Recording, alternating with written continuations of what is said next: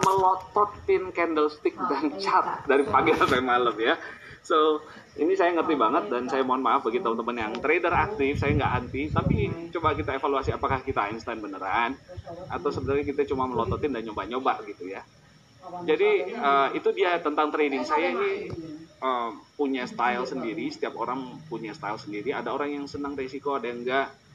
Uh, ada yang sangat konservatif, ada yang berani ambil risiko besar. Saya hargai semua, semua orang berhak punya style, tapi saya tipenya investor bukan spekulator, ya.